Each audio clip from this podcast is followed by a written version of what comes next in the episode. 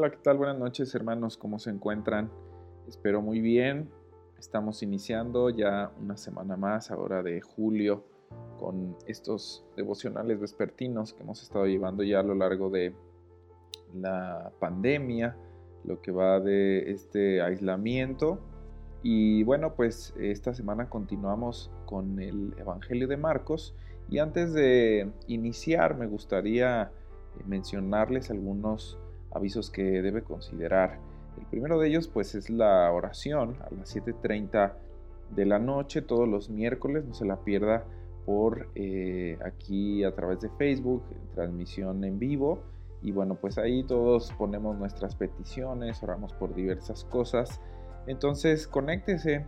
Eh, ahí si usted va en el carro eh, o en el camión, camino a casa, eh, desde el trabajo, también puede conectarse. Si tiene esta posibilidad, hágalo para que esté intercediendo junto con nosotros, con eh, todos los hermanos y el pastor que está dirigiendo este tiempo.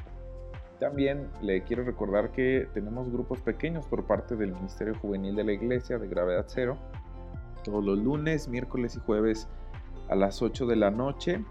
Por aquí estaremos subiendo información también a través de la página de Gravedad Cero con Z Ahí puede consultar los horarios para sus hijos, adolescentes, jóvenes, eh, jóvenes maduros también. Tenemos grupos, entonces eh, anime a sus, a sus hijos solteros para que se conecten y estén ahí con nosotros en las actividades. También los sábados a las 9 de la noche tenemos eh, una reunión conjunta de hombres y mujeres, sobre todo para adolescentes y jóvenes y vamos a estar tratando algunos temas muy interesantes. El tema que veremos este sábado será violencia y abuso impartido por una hermana de aquí de la iglesia. Así que anime a sus hijos, a sus conocidos que son eh, solteros a conectarse ahí a los grupos de gravedad cero. Y como le comentaba, seguimos con las eh, reflexiones devocionales acerca del Evangelio de Marcos. Le invito a que oremos para iniciar nuestro devocional.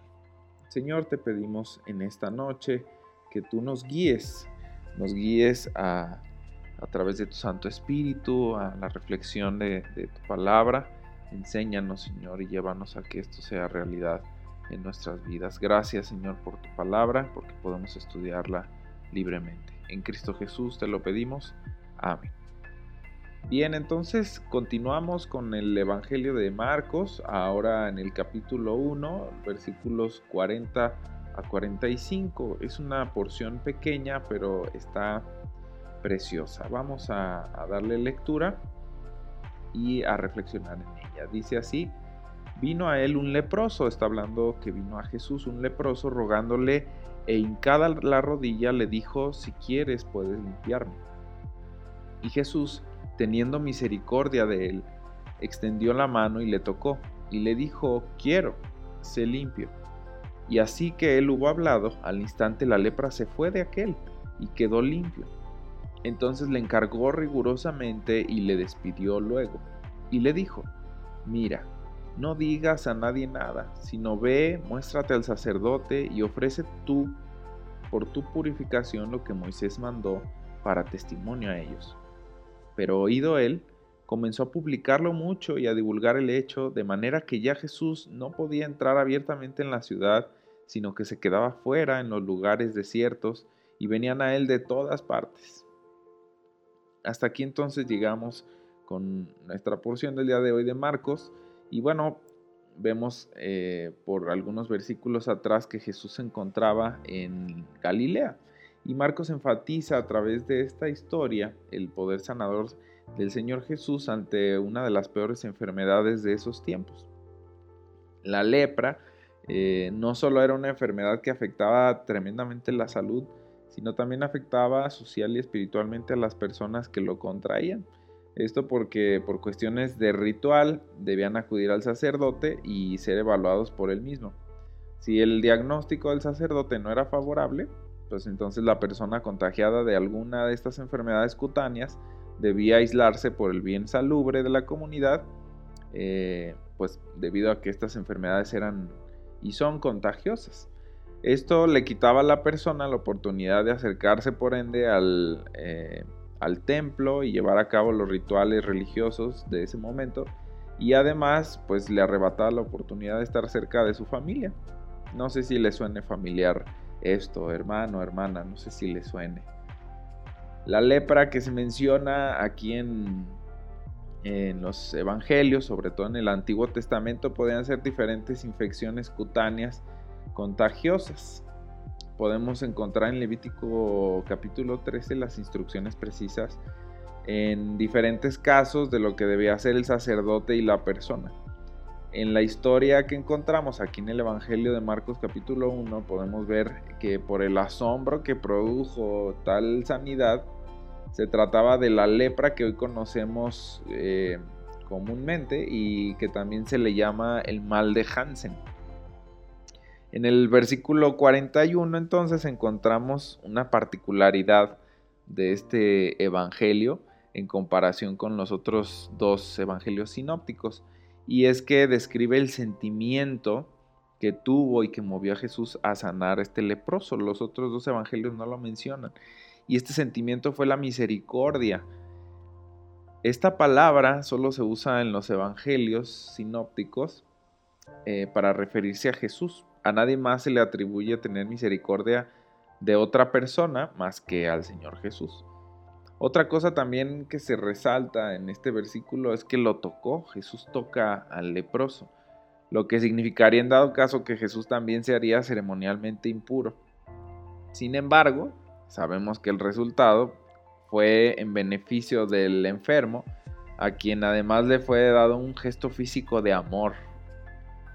Esto contrasta fuerte con los rabinos de ese tiempo que preferían mantener su distancia y ni siquiera acercarse a estas personas para no volverse ceremonialmente impuros.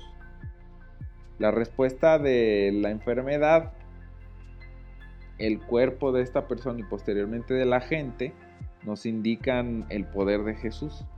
Nos dice el versículo 42 que la lepra se fue y quedó limpio al instante. Antes era impuro y ahora limpio. Eh, este enfermo. Un cambio que fue hasta ese momento físico, pero definitivamente repercutió integralmente en la vida de el ahora ex leproso. Ahora iba a poder reencontrarse con su familia, con sus amigos e iba a disfrutar de la vida común, pero quizá ya no corriente para él.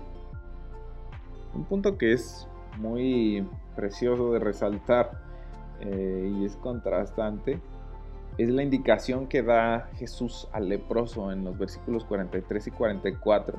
Y el contraste pues es la respuesta del ahora ex leproso.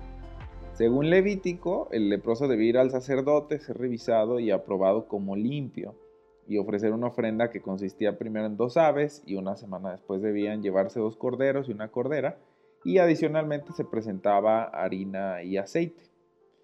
En Levítico 13:45 leemos esto. Los que sufran de una enfermedad grave de la piel deberán rasgar su ropa y dejar su cabello sin peinar. Y tienen que cubrirse la boca y gritar impuro, impuro. Como leemos aquí en el versículo 45 de, de Marcos, capítulo 1, el ex leproso no hizo como Jesús le había ordenado, desobedeció. ¿Cómo podía desobedecer después de haber sido sanado? ¿No debería ser una muestra mínima de gratitud seguir las indicaciones de Jesús siendo obediente? Pues bien, este es el matiz de la historia, porque el leproso, quien tenía que gritar que era impuro antes cuando tenía la lepra, ¿por qué ahora no habría de gritar que había sido purificado? Claro, su vida había sido restablecida por completo. Ahora fue y no dejó de gritar lo que Jesús había hecho con él y por él. Estoy seguro que los gritos de este ex leproso se escucharon fuerte y hasta los últimos rincones de la ciudad. A tal grado que Jesús ya no podía ingresar, dice el versículo 45, a esa ciudad sin ser acechado por multitudes y todo por un miserable contagiado de lepra que fue transformado. Hoy más que nunca entendemos el aislamiento por una enfermedad y el dolor que esto conlleva para todos los que rodean a un enfermo. Hoy no solo se llama lepra, tiene muchos otros nombres. El que más resalta hoy es COVID-19. Escuchamos que muchos mueren sorpresivamente y también escuchamos que muchos milagrosamente sanan después de una larga recuperación. Sin lugar a dudas, Dios sabe lo que sentimos, el dolor que tenemos en medio de estas situaciones y el sufrimiento que pasamos al estar frente a una enfermedad como esta. Hoy, hermano, hermana, también podemos ver lo que nuestro Señor sintió al ver a este leproso. Y no debemos dudar de que Él tiene misericordia y compasión por nosotros al vernos sufrir y no nos dejará, tal como recita el Salmo de David, aunque ande en valle de sombra y de muerte, no temeré mal alguno porque tú estarás conmigo. Una pregunta importante para hacernos es, ¿qué pasará conmigo después de este sufrimiento? El leproso por su cuenta gritó más fuerte que cuando estaba enfermo, más fuerte que en medio del dolor y provocó que toda una ciudad volteara a ver al que sanó su vida entera. Dios te bendiga, mi hermano. Hasta luego.